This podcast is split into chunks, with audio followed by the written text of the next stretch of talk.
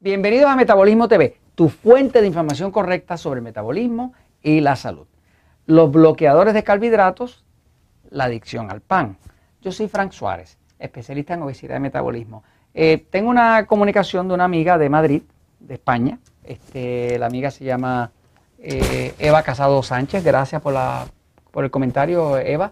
Este, y Eva pues me está hablando, me está preguntando eh, sobre el tema del pan y me habla del dolor, de uno tener que considerar el dolor, de uno tener que considerar eh, no comer pan o reducir el pan, porque ella está prepara pan en su casa y lo hace con salvado y con pan integral y se hornea la misma casa y obviamente pues el pan puede ser, llegar a ser este, un alimento muy muy bueno, es un alimento milenario este, eh, eh, y para algunas personas es muy doloroso considerar la idea inclusive de reducirlo, no estamos hablando ni siquiera de eliminarlo pero la idea de reducirlo para algunos puede ser dolorosísimo. ¿no?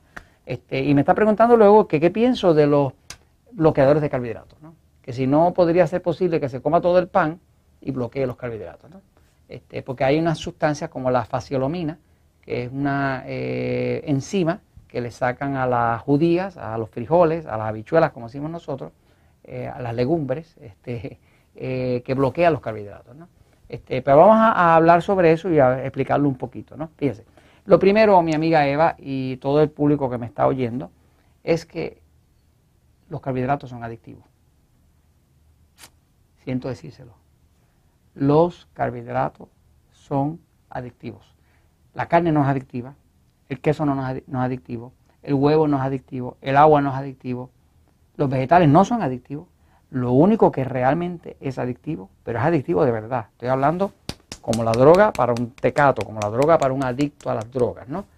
Los carbohidratos refinados son adictivos. Eso incluye el pan, la harina, el maíz, el dulce, los chocolates, el azúcar, ¿no? Entonces, la, hay una epidemia mundial de obesidad.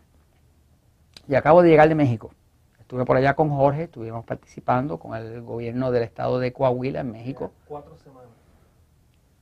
Cuatro semanas de eso. Hace cuatro semanas este, estuvimos en México y eh, vimos una epidemia de obesidad que no tiene nombre. La gente se está muriendo como si fueran moscas, ¿no? Este, la cantidad de gente que están amputando por la diabetes es tan grande que ni el mismo gobierno da abasto con un presupuesto fiscal para comprar las sillas de ruedas que se necesitan para todas las personas amputadas que solicitan ruedas. Estamos hablando de 35 o 40 personas diarias en un ayuntamiento de un solo estado de México pidiendo sillas de ruedas. 35 o 40 diarias. Eh, ¿Por qué? Porque los están amputando. Los diabéticos desgraciadamente no llegan completos a, la tumba, los van cortando en pedazos, se van dañando de abajo para arriba, porque la diabetes hace eso. La diabetes es una enfermedad que acaba con el cuerpo, ¿no? Entonces, hay una verdadera epidemia, ¿no? Entonces, quiero decirle a mis amigos, a todos mis amigos de Metabolismo TV, que yo no tengo nada en contra del pan. De hecho, a mí me gusta el pan, sigue. Este, y puedo comer pan de vez en cuando, ¿no? Este, yo lo que pasa es que he aprendido a respetar esto porque eh, los carbohidratos refinados que incluyen el pan son adictivos. Cuando digo son adictivos, es que cuando su cuerpo le pide algo, piense un momento, cuando su cuerpo le pide algo, ¿qué le pide? ¿Le pide ensalada? No. ¿Le pide queso?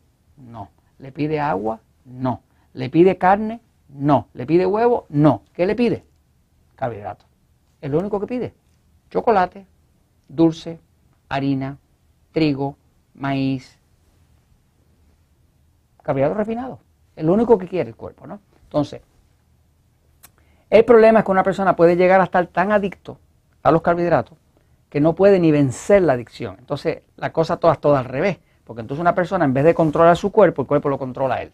Déjeme decirle que todos nosotros somos seres espirituales. Ninguno de nosotros es su cuerpo. Todos somos seres espirituales y tenemos un cuerpo, ¿no? Pero nosotros no somos el cuerpo. Entonces, si su cuerpo le está dando órdenes a usted, es como si su carro le dijera a usted el conductor qué tiene que hacer, ¿no? Se supone que usted es el que le da órdenes al cuerpo y no el cuerpo a usted. En el momento en que el cuerpo le dice a usted, dame chocolate, dame azúcar, dame dulce, dame Coca-Cola o lo que sea, y usted tiene que responder, pues entonces usted está atrapado del cuerpo, ¿no? Usted es el ser. El ser es el que manda el cuerpo. El cuerpo tiene que seguir las órdenes del ser y en el momento en que el cuerpo le está dando órdenes al ser, todo está al revés, porque la carreta va antes que los caballos. O sea que está yendo la cosa mal. Entonces, fíjese, eh, no hay nada malo con el pan.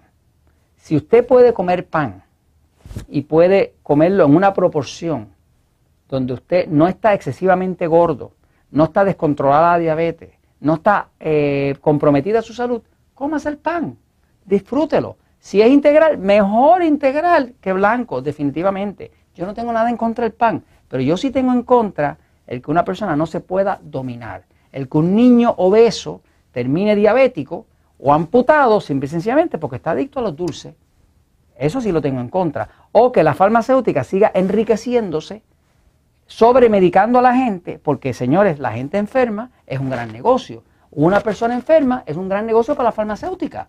La persona que es saludable gasta su dinerito, su plata, sus pesetas, las gasta en su iglesia, en su familia, con sus hijos, en sus aspiraciones, y es lo que es correcto. Pero en el momento que una persona está enferma, que está en mala salud, con mal metabolismo, con diabetes, con alta presión, con altos triglicéridos, con alto colesterol, con problemas de la tiroides, con depresión, que es en lo que termina todo esto, con la adicción a los carbohidratos, pues entonces esa persona es presa de la farmacéutica y de la farmacia.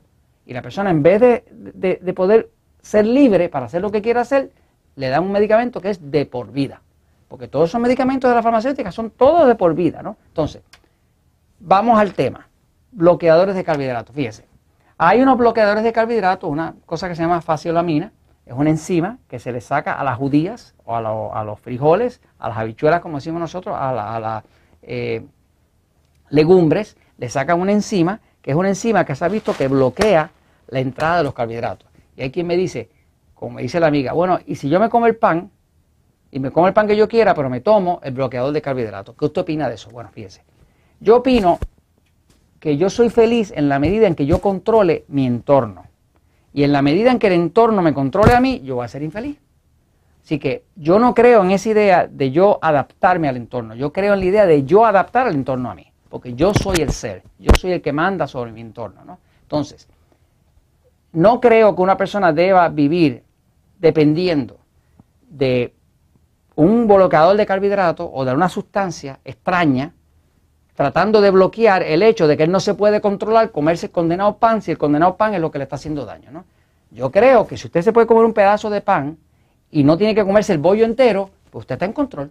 Pero si usted se come un pedacito de pan y se tiene que comer el bollo entero, usted no está en control. Así que la clave aquí no es bloqueadores de, de carbohidratos, no es hacer ninguna cosa extraña, ni quitarse del pan, es solamente reganar el control. Leas el libro Poder de Metabolismo, vea que hay un capítulo que se llama Cómo romper el vicio. Usted hace ese capítulo de cómo romper el vicio, carne, queso y huevo por 48 horas y se va a acordar de mí. Se le va a quitar totalmente la adicción. ¿no? Entonces, no creo en los bloqueadores de carbohidratos, no creo en las pastillas milagros ni milagrosas, no hay ninguna allá afuera. Yo creo en el control, en el control positivo. Y esto se los comento porque la verdad siempre triunfa.